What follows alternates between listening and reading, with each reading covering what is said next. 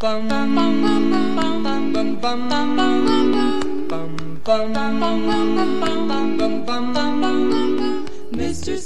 家好，欢迎收听新一期的《参差不齐》。我是 Frank，我是 Alan。那这次呢，是我们 Podcast 的首秀。嗯，先给大家介绍一下我们两个是谁吧。我是 Frank，呃，我在呃西雅图做用户体验。嗯，好简洁啊！那我不也是一样吗？我是 Alan，我在西雅图也是做一份用户体验的工作。是什么让你想到说要做播客的呢？嗯，因为我觉得在西雅图生活了五年，其实生活中能够用到中文去做一些严肃聊天的机会非常少，嗯，导致我觉得我们在聊天的时候，对于语言的这种运用能力，其实没有得到说太多的锻炼吧。大家也从我的刚刚的发言中也能发现这一点。啊，对，然后另外一点呢，其实我是觉得生活中是需要做一些创造的，以一个创造者的身份去面对一些事情的时候，总能给啊思考啊，包括观察带来一些不一样的火花。那参差其实它是一个，我觉得也是对于我们在西雅图生活的一种实验，也会在未来节目中更多的分享它究竟会是一个什么样子，我们对它的期待是什么。但同时呢，在做的他同时也非常好奇，说做参差这件事情会给我们带来一个什么样新的 connection？因为我自己很强的一个信念就是说，我们和这个广大的世界要发生更多的联系的方式，必须是我们要向这个世界发射某种讯号。那参差就可能是我们身处西雅图向这个世界发出的自己创作的讯号吧。嗯，是的。呃，这个名字其实也很有意思，对吧？呃，你愿意跟大家讲讲我们是怎么想到说把这个博客叫做参差不齐的呢？嗯，啊，我们当时其实在做 brainstorm，就是想说，那我们现在已经想好了一个博客，想好了大概要讲的内容，那具体可以 branding 成什么样呢？就做了一个成语接龙，然后刚好说到了参差不齐这件事情，就。就就刚好打到了我这个名字，参差不齐。其实我对于这个词语的理解，最初是来自于那句话：“参差不齐乃是幸福的本源。”它可能不是一句原话，当然，嗯，但它的原话应该是罗素在西方哲学史里面有提到的：“Diversity is essential to happiness。”后来王小波再把它翻译过来的时候，好像是翻译成了：“嗯，参差不齐乃是幸福的本源。”这样一句话。最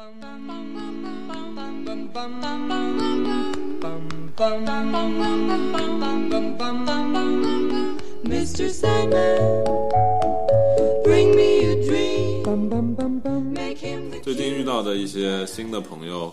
在聊天的时候，经常大家的一个问题就会问：所以你们周末都干些什么？对吧？我不知道你有没有这样的感受。有啊，有啊，因为我觉得，嗯。之前包括我们也聊到说，为什么经常会碰到这个问题？其实无非是大家对于对方都有一种好奇心，但是又不能把这个问题问得太大，说哎，你是个什么样的人？你喜欢做什么？所以最后这种好奇心往往就归结到一个点上，说哎，那你周末一般都会做什么？其实通过做什么，大家对于时间的支配和嗯使用，那。这个时候是其实非常好的，能够反映出你是个什么样的人，你愿意把自己的最重要的这种 currency 花到什么样的地方里面去？对啊，对啊，因为感觉就像你说的，很多时候，嗯，工作日的时候有太多的身不由己，所以周末的时间似乎是更能反映出一个人真的的兴趣爱好或者喜喜好的一个呃呃很好的一个渠道。呃，所以使得说这个问题非常的有意思。那今天我们的这第一期节目，可能就会来聊一聊说，啊，关于工作之外的业余时间。那所以，Frank，如果别人问你周末都会做什么这样这个问题的话，你一般都会怎么回答呢？哦，这个问题每次都能问倒我，就因为公司里嘛，你也知道，经常就是周一去上班，在。那个茶水间打咖啡的时候，就会有人啊，你周末过得怎么样啊？然后我每次就会大脑一片空白，就完全想不起来我一个周末干了什么。哦，有的时候是真的没有做什么特别有记忆点的事情，有的时候可能又是觉得说做了一些，但换句话说，有的时候周末做了什么这件事情会成为一个非常严肃的拷问，因为这个时候你突然开始回忆说，我究竟干了些什么？我是不是真的用好了这个周末？这种焦虑的心情使得周一的早晨更加的忧伤和忧愁。那我们先来定一下那个我们现在说的业余时间是什么，好不好？你好，你觉得我们在这次的聊天过程中，我们提业余时间，你的心中对它的定义是什么呢？心中对它的定义就是说，呃，可能要分两块吧。就工作日来说，呃，除去上班、通勤、啊、睡觉、吃饭的这些时间之外，呃，下班之后或者说早上刚起床的那段时间，这个我觉得是工作日的业余时间。然后周末的话，如果说没有特别的事情，其实整个周末四十八小时都可以是很完整的一个业余的时间。然后你会有更多的自由去支配它。当然，这里我们没有讨论说你需要加很多周末加很多班的这种情况。嗯所以，其实我理解的，嗯，业余时间，我们我们现在这边在要聊的就是说，你可以自由掌控、选择你要把这些时间花在什么事情上面的这样一段时间。那我们在谈这个的时候，已经除去了很多，比如说，哎，啊、你你家人出什么事情了，你要赶去照顾某某个，包括说呃，老板临时叫你加班，就这些被动的一些时间分配的这样一些活动，对吗？嗯嗯，是的。那 Frank，你能跟我讲一讲，那你平时这些呃可自由花配的分配的时间，你一般都会分配在哪里？嗯，这个其实我前个礼礼拜有有好好的坐下来，呃，认真的计算了一下，掐指一算，呃，其实我觉得还是做了许多不同的事情，嗯、包括说刷手机，因为因为我发现其实呃业余时间很大的一块现在都被花在刷手机上。那除此之外呢，还有呃学习、运动，嗯，做家务、逛街等等之类的。但把这些再刨去之后，我又会发现说，我可能还会有，我还有十到二十个小时的时间可以自己选择做些什么。但这一块相当于就是我现在还挺困惑，到底要怎么样用好的一个过程。嗯那你觉得一个理想的用好自己的业余时间的方式应该是什么样的呢？以你现在的生活状态来说，你也可以先跟大家介绍一下你现在生活状态是什么样的。我觉得一个理想的呃用好业余时间的状态，就是说能让你有说呃时间很有这些时间过得非常有记忆点。就很多时候，之所以周一早上同事问做周末做什么的焦虑，也是来源于说你整个四十八小时的周末并没有什么鲜明的记忆点，它就好像你生命中无数个无所事事的周末一样，就那么过去了。嗯，啊、这个时候你会觉得说，好像你真的在浪费了，你把这个周末就这样浪费了。嗯、那有意义的，我觉得很多时候就是，当你有一个，当你完成了一个很小很小的小目标，或者是什么，或者说当当你一个月甚至半年之后再回忆，都能回忆起来的那些事情，那些会让我觉得说更加有意义。嗯，当然了，你的周末又是怎么过的呢？你你会觉得说你现在过周度过周末或者业余时间的方法，嗯，是你喜欢的一种方式吗？嗯，我觉得其实价值感或者说记忆点这个事情，对于我选择如何花自己的时间，不是我最大的一个标准，或者说可能甚至不是我的一个标准。嗯，我对于呃如何分配我的空余时间，唯一的标准就是我是否喜欢这件事情，我是否真的想要把时间花在这件事情上面。那其实现在占据我最多空余时间的一个，包括是嗯和 Frank 在一起的时光，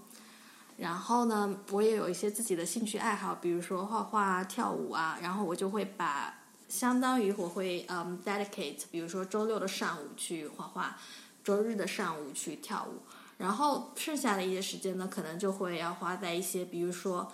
嗯投资自己、帮助自己长期成长、发展自己职业上面的一些其他技能的事情上面。那最后帮帮当然还会有一些时间是需要。啊，让自己轻松一点啦，所以可能是看一些电影，当然也有看书啊，以及刷手机这样的一些时间。所以我觉得能够决定让我把这个时间花在这件事情上面，更大的一点就是说，他要让我觉得心动。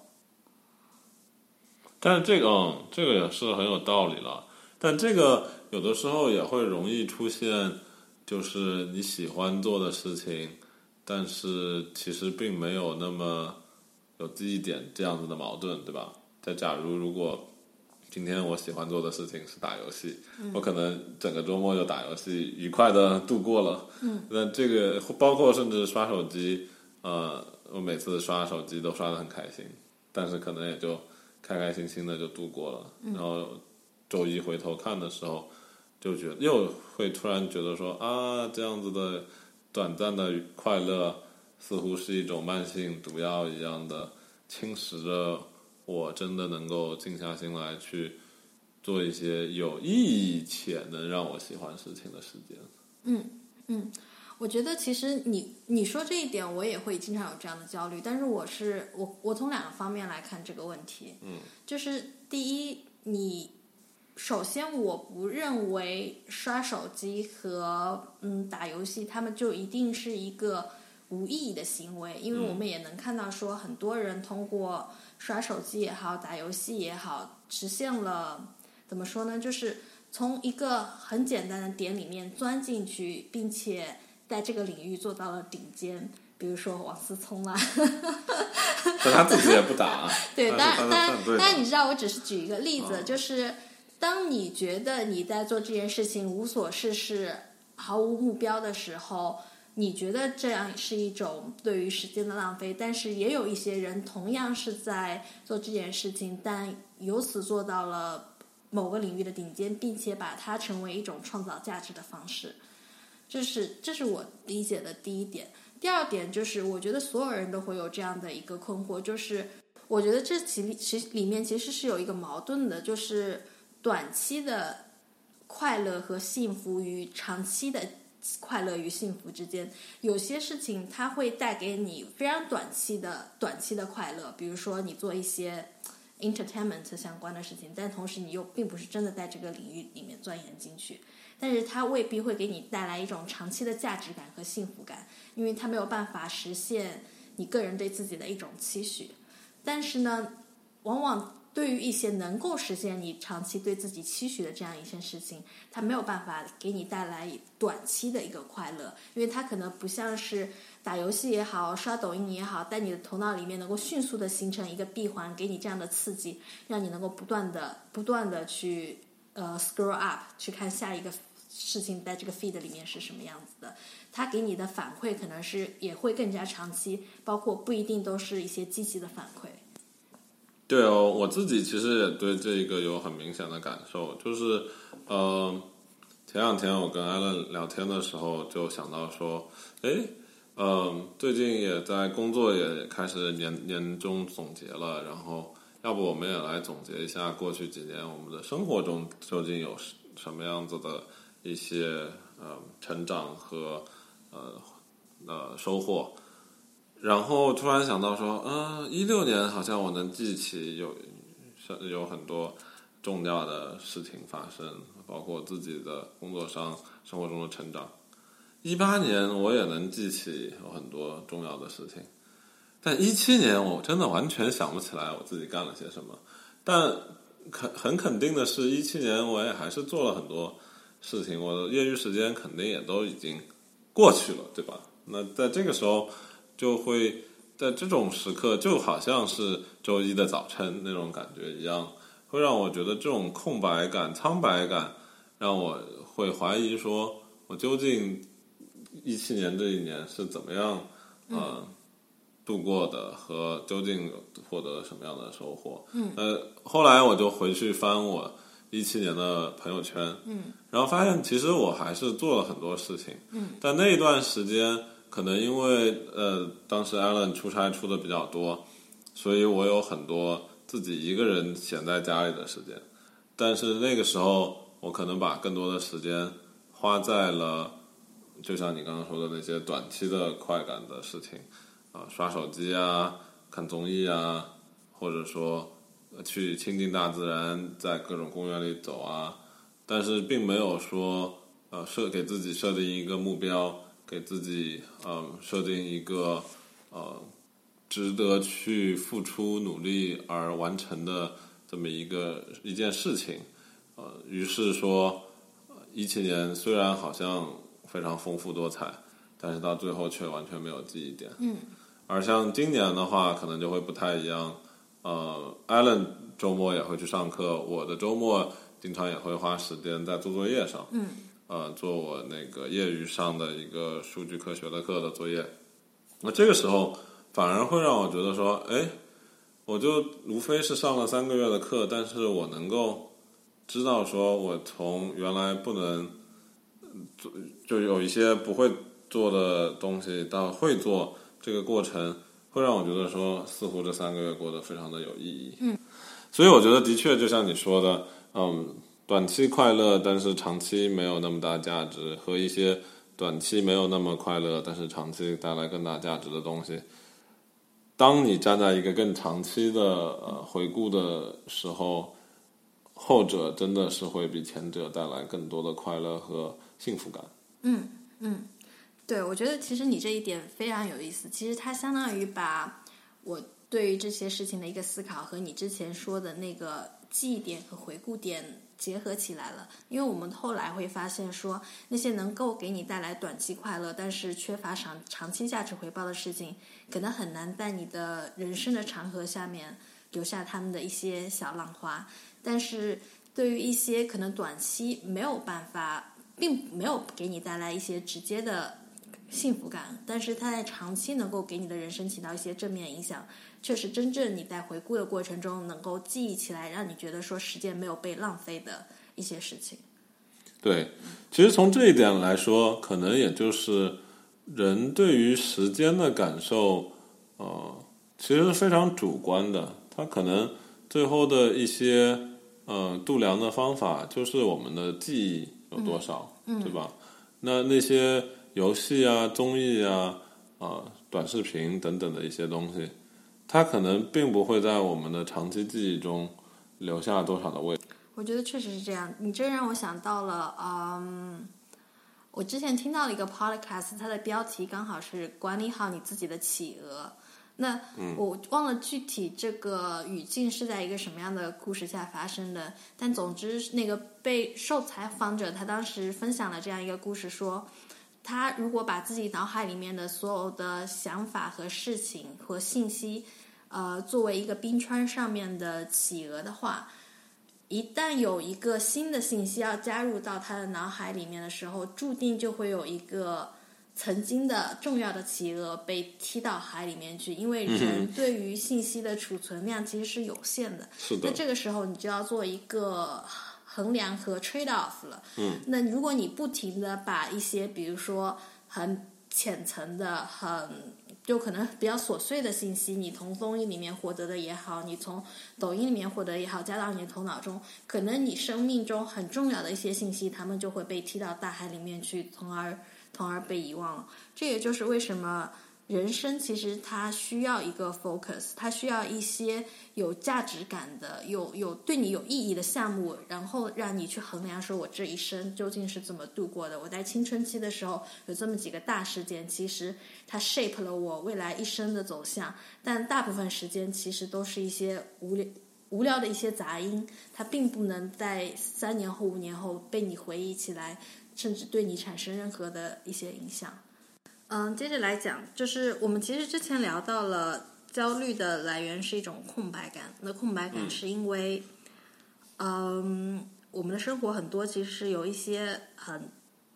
简单的短暂的短暂的一些小的小的事情所填满了，所以我们没有办法对它有对时间在这种事情上面的流逝有太多的感触。嗯，那深刻的记忆其实很多时候它是来源一种更大的一个幸福，或者说大目标下面的一种呃事情。嗯，其实我最近有另外一个感触就是。有的时候，即使是我在做一件我真正喜欢的事情，比如说我每每每周都会画水彩，我每周都会跳钢管舞，但是我仍然没有办法感受到一些很直观的时间的流逝。比如说，我跳钢管舞已经跳了两年了，但是你让我突然回想起来，我具体有哪些很重大的 moment，嗯，是我在钢管舞上的进步，其实我也很难回想起来。对，嗯。对，所以这也是我最近就是今年年初的时候，我给自己设立的目标，当然我没有完成。就我们可以作为另外一个话题去聊，就是我年初给我自己设立的一个目标，是我希望能够今年开始跳一些 combo。解解释一下 combo 的目呃，在钢管舞里面意味着什么？就是几个流畅的动作在一起，which is 就是可以 presentable 的那种。嗯嗯。呃，或者说甚至给自己编一个舞。我觉得这其实是另外一种，呃，是是一个小的 tricks，但是能够让你的生活变得更加的 traceable，或者说能够给你留下一些很深刻的记忆点。这个是当我在和我另外一个朋友在比较我们俩做事情的方式的时候，我们越来越多的感受到的。因为我那个朋友他其实他在业余时间里面去做一件事情，比如说，因为他是一个工程师嘛，所以他做一件事情的时候，他会给自己设立一个小目标。无论他对这件事情的基础知识有多少，他会说：“哎，那我在比如说这未来两个月内，我要做一个机器人。”然后他从零开始去学习，说做机器人的需要的一些哎知识是什么，需要哪些硬件啊，需要哪些软件。他不，他的开始的方式不是说：“哎，那我要学习软件，我要学习硬件，我怎么一点点去学？”所以有一个目标，比如说我我这两个月做一个机器人，我接下来两个月是可能做一个。会会会说话的机器人，这样子的去排布自己的时间的话，你会发现说，哎，可能记忆点会更强了，因为你会很清晰的了解说，我在比如说二零一九年初最开始的六个月，我花这段时间做成了哪件事情。是的，我觉得很多时候其实包括有一些课程设置也是有类似的一些考虑，对吧？嗯，他会把呃一个大的项目切割成不同的这个。Milestone 里程碑，然后通过这样的方式，让你更加的清楚的了解，啊，每一个阶段的课你究竟学到了什么，嗯，然后你能用运用这些知识去完成一些什么样的任务，嗯，然后这个时候相比说从头到尾就中间没有任何的小目标，直接是一个结尾的大目标。就更加容易帮你去 structure 你整个学习的过程，然后也会让你感觉说，你每一个阶段付出的努力都能看得到，都能有看得见、摸得着的那么一个呃成果。嗯，对，我觉得他对我觉得这种其实学习的方式，在可能在教育学里面会有另外的一套理论，但是就我们这个话题来说，我觉得我们想要表达的就是把一件事情。你想要花时间去做的一件事情，把它项目化，嗯，然后让它给你提供一种完成感，其实也是增强记忆点，让你觉得时间没有虚度的很重要的一个维度。没错，嗯。那另外的话，其实，嗯，除去说这个我们自我的对时间的感知，另一个，嗯，其实会让人。感受到说我时间没有虚度的一种方法，就其实是和另一些人在一起度过的一些时光。嗯，呃，往往有的时候一个人可能在家里宅在家，周末起床点个外卖，吃了睡，睡了吃，这种生活那是你的生活，让人觉得呃没有什么可以值得称道的。但如果那个时候你出门去约了几个好友。哪怕也只是简单的吃一顿，但是在席间，可能你们之间的交流会有一些信息的沟通也好，情绪的分享也好，新鲜事物的呃互相的交流也好，这些与朋友或者说与他人一起做的事情，也会是一种让你觉得哎，我好像做了一些有趣的事情的这么一个途径。对，啊、我觉得，我觉得确实是这样，因为我觉得人活在这个世界上面，更很重要的一点就是发生 connection，也就是我们建立这个 podcast 的初衷之一。没错，嗯，这种 connection 会让我们觉得自己的存在是有价值的。那和朋友去聊天，它其实一方面也是通过这种不停的沟通去确立自己的一种存在感，嗯，然后帮助自己接触到这个更广大的一个世界。是，而且可能在跟朋友的交流的过程中，他们给你带来的一些信息也都是新鲜的，呃，更加容易呃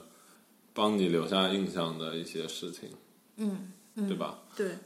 那我觉得其实和朋友在一起和一个人在一起也会有同样的困境，就是要看，首先这个人和你的关系是什么样的，嗯，然后也要看你们聊天，包括你们交往的过程中会去做的事情是什么样的，他也会有一些呃小幸福和大幸福的冲突，呃，也会有一些呃肤浅和深刻的冲突。所以说，话说回来，其实最后就是，我觉得我们今天想聊的一个主题，就是要 be cautious about the trade-off you made。是哦。然后我觉得 be cautious 的同时，另一点就是可能能够，如果愿意的话，其实经常性的做一些回顾，会对于自己的一个阶段一个阶段的业余时间的分配有更好的认知。因为我觉得我就是两个礼拜前，当我开始回忆自己的时间究竟是怎么度过的，每周的一百六十八个小时究竟是怎么度过的时候，我我才会被惊讶到说，哇，原来我一我原来做了那么多事，二我原来其实有那么十到二十个小时的时间，我还可以拿出来再做一些，嗯，呃，完完整的时间拿出来再做一些事情，嗯，然后这些时间想一想，其实还蛮恐怖的，因为呃，很多网课可能它就是嗯、视频的内容可能就只有十几二十个小时的时间，嗯，然后这个时候他可能就会说，你如果把这个上完，你可能就会觉得，你可能就会在某个领域有更加系统的知识和技能。那当你发现你其实每周都可以有这么多的时间拿出来，如果你愿意的话，去学习一些新的东西，去感感受一些新的东西，那这样每年五十四周，其实你可以做的事情真的很多很多。嗯嗯，对，我觉得我觉得是对的，就是其实你会发现说自己原来有这么多的时间，并没有被好好的用起来。另一方面呢，我觉得要定义的一个话题是什么是好好的用。那我们之前聊到的是说，呃，有一些大幸大命不要，它意味着时间被好好用。但呃，话说我我尝试一下，我能不能把这个想法解释清楚了？就是你说到焦虑的来源是一种空白感，但这空白感并不是说真正的空白，并不是说你没有做事情，嗯，而恰恰是你做了很多事情，只是你在回忆的过程中，你想不起来自己做了哪些事情。对，那这种这种焦虑来源，其实我会觉得说，你在不停的用，其实你的时间是填满了的，大大部分来说是一种填满了状态，只是说这些事情没有办法串联起来。其实缺失的，你焦虑的是你缺失的是人生中的真正的一种支点，由这个支点去出发去支配你的人生。其实可能就是一种意义感吧。对对对，就是嗯有的时候的一些时间的流逝，你会觉得它没有意义。当然，意义这个事情，呃，也是因人而异。嗯我觉得，对我觉得说，我觉得你提到意义感这点非常有意思。就是当我们在聊这个时间的分配的时候，我们是以什么价值感、意义感在支撑这件事情？你是拿时间作为一个呃支配单位，还是把它作为一个消耗单位？这其实是你思考的两种不同的出发点。怎么说呢？因为当你在做一些各种各样的小事去填满自己的人生的时候，其实你是把它作为一个消耗单位的。你会在想说，哎，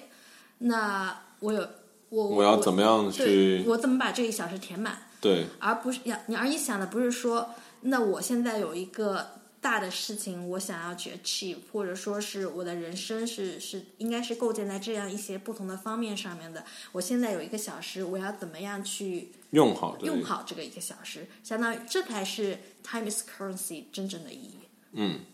说的没错。所以我们这边聊到了意义感，那 Frank，你觉得你的人生的意义感，就是你以你现在对于自己生活的认知是什么样的呢？对于我来说的话，现阶段的意义感，就从个人而言，就是说有没有让我啊、学习到新的知识或者技能来帮助我的职业成长啊、然后另另一个方面的话，就是有没有能够为啊、家庭做出更多的贡献，能不能给包括 Allen 包括、呃、的父母和大的家庭带来一些呃正面的影响吧。所以之前艾伦说啊、我这个就可以被归纳成三句问题：你学习了吗？你思考了吗？你为家庭做贡献了吗？所以如果说这这三个问题任何一个回答的是是的话，那对我来说就是有意义的。嗯所以这就是为什么 Frank 干家务总是干的特别的积极。没错，所以我的其实有很多的时间都是花在处理家庭的琐事上面。当然，其实另外一个，就像我刚刚说的，呃，意义感很多时候都是因人而异的嘛。呃，我们其实现在的很多讨论的里面的意义感，包包括我刚才说的，更多的是基于在说你还是一个作为一个个人，或者说作为一个一一对情侣或者一对夫妻中的一份子。呃，但是如果一旦有了小孩儿，对吧？或者说家里有其他家庭成员需要更多的时间去照顾或者去呃去赡养的时候，那这个时候的意义感又会变得很不一样。嗯，所以嗯、我们刚刚的很多的那些讨论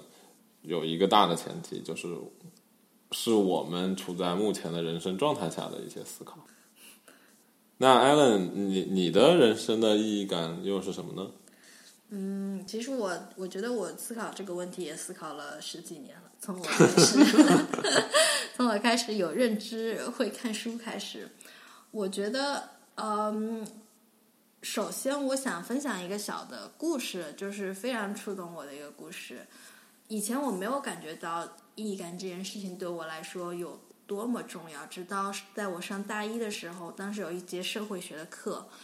嗯，大家刚进到教室里面坐下，然后就看到老师在黑板上面画了一个流程图，就是一个方框，一个箭头，再指向下一个方框，再下一个箭头。然后等到大家都坐定了，那个老师开始，大家都非常好奇，就是这个流程图意味着什么。然后我就记得那位老师，我又不说他名字了，因为他也是类似一个网红吧。现在，那位那位老师就在讲台上面跟我们说，其实人生就是从一件事情做到下一件事情上面这样一个奔跑的过程。他他后来在每个方框里面都写上了人生的几个重要的阶段，呃，从青春期到大学、结婚、生子。孩子孩子结婚到最后一个火葬场，当然这已经是一个非常 idealized 的一个 process 了。我觉得很值得让人思考的是，当时他说了这样一句话，就是他说我们总是在匆匆的向前，我们做每一件事情的目的变成了做下一件事情的手段，所以你很难停留在某一个。阶段去真正明白我为什么做这件事情。我们做这一件事情的目的，永远都是为了让我们 be ready 去做下一件事情。对，但是人生其实它的终点就是火葬场啊，嗯，它的最终的它的终点就是火葬场。所以你不停的向前追赶的过程，你追赶的结果其实就是那一个小盒子。这个时候他说：“那我们要如何去摆脱这样一种单线程的？”人生被推着走的状态，对他后来就把所有的箭头都画了个叉叉，然后把所有的 box 都指向了上面，他又在上面画了一个 box。他说守护神，他说你要给自己的人生去找一个守护神，这个守护神才是你做每件事情的意义。他就是我后来理解那个守护神，就是你的意义感、你的价值感，让他们去驱使你做每一件事情，而不是让这件事情的下一步、你的人生的下一个阶段去驱使你去做那件事情。这件事情，这个是我对于意义感最深刻的一次认知。后来，包括那次之后，我就一直在寻找说，那我的守护神究竟是什么？我为什么要去做我在做的事情？我在做的事情肯定不是为了我下一步想要做什么。呃，我我现在对于意义感这个理解，就是我觉得人生其实它是一个修心和修身的过程。我无论是做工作也好，我获得一定的物质回报，嗯，包括我去跳舞、画画，其实。都是从一方面，我希望对这个世界规则的认知能够进入更深层次的维度，然后包括也是嗯建立起更深刻的和人与人之间的一些关系。我觉得这是修身的这一部分，呃，修心的这一部分。那修身的这一部分呢，当然也，我觉得身心其实还是连接的。修身的那一部分就是健身和运动。那你觉得，那你现在的业余时间的分配？和你刚刚提到的意义感，你是怎么样去寻找他们之间的联系的呢？嗯，我觉得我现在做的这些事情，包括我画画也好，我跳钢管舞也好，其实他们都是嗯身心结合的这样一项 运动吧。这些事情都是能够帮助我实现。对于美的一种认知，它是我对生活的美的一种践行。我觉得这就是一个修心的过程，让心变得更加柔软，去体会生活中的一些美妙之处。那感觉好像聊到这里，我前面的意义感就非常的肤浅，就是都非常的呃直接，并没有那么的形而上的感觉。但是不一定要形而上，就是你你之前也说了，就是意义感是非常个人的，你希望。你的人生过程是什么样的，你就会给自己设置这样的一个意义，然后用它来指导你的人生实践嘛？好吧，那我可能在接下来的一些业余时间里，我可能也要花更多的时间去想一想我的这个更形而上的意义感。